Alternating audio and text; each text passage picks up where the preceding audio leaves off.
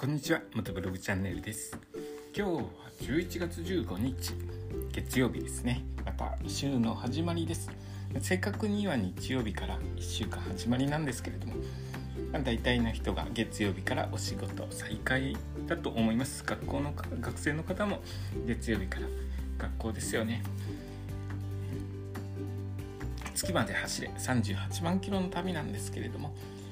250cc のビッグスクーターで地球から月までの距離38万キロ走破しようという企画でやっておりますけれども、えっと、単純に高速道路をぐるぐる回って38万キロ走るのではつまらないということで全国の道の駅を一つずつ回る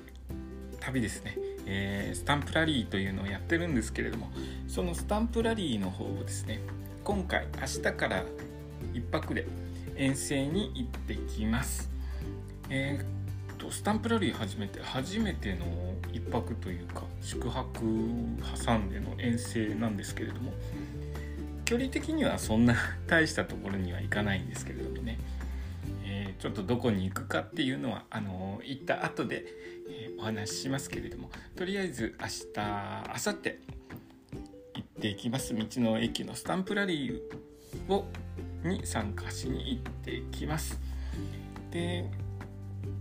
昨日お話したようにえっ、ー、となんだっけツーリングプラン高速道路 ETC 機器のついているバイクだと、えー、定額で2日間乗り放題というプランが出てるんですけど最初はですね計画ではそれを使って行く予定だったんですけれどもうんそんなに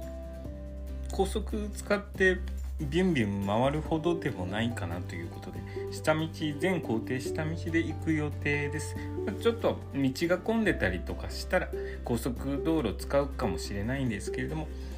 予定の方を変更しまして全部下道で行ってこようと思います。下道の方が小回り効きますしいろいろと